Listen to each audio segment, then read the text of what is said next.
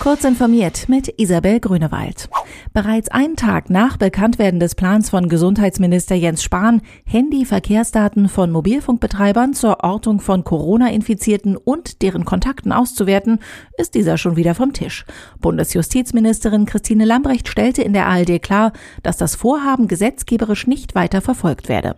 Vorerst genüge es, wenn Mobilfunkbetreiber dem Robert Koch Institut anonymisierte Bewegungsdaten zur Auswertung zur Verfügung stellen. Lamprecht schloss zwar die Erhebung personalisierter Daten nicht kategorisch aus, sie mahnte jedoch, dass die Grundrechte dabei genau beachtet werden müssten. Mehr als 40.000 Menschen haben am Wochenende an einem Hackathon teilgenommen, um Probleme in der Pandemiekrise zu lösen. Die Bundesregierung ist beeindruckt und hat zugesagt, die besten Ideen und Lösungsansätze aus dem Hackathon Wir vs. Virus möglichst zügig umzusetzen. Die Teilnehmer hatten knapp 2000 Projekte bearbeitet. Das Interesse dabei war so groß, dass der als Kommunikationskanal ausgesuchte Messenger Slack anfangs an seine Grenzen kam. Das konnte aber gelöst werden. Apples Ladengeschäfte gehörten zu den ersten großen Ketten, die aufgrund der Corona-Krise geschlossen wurden. Doch was passiert mit Hardware, die Kunden zur Reparatur an der Genius Bar abgegeben haben? Leider nichts, wie der Konzern nun gegenüber US-Medien bestätigte.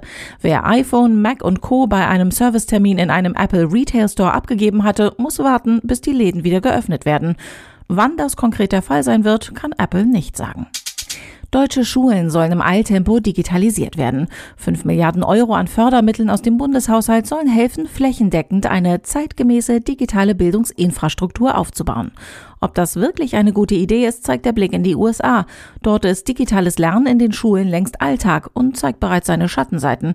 Allen voran in verstärkter Bildungsungerechtigkeit, berichtet Technology Review.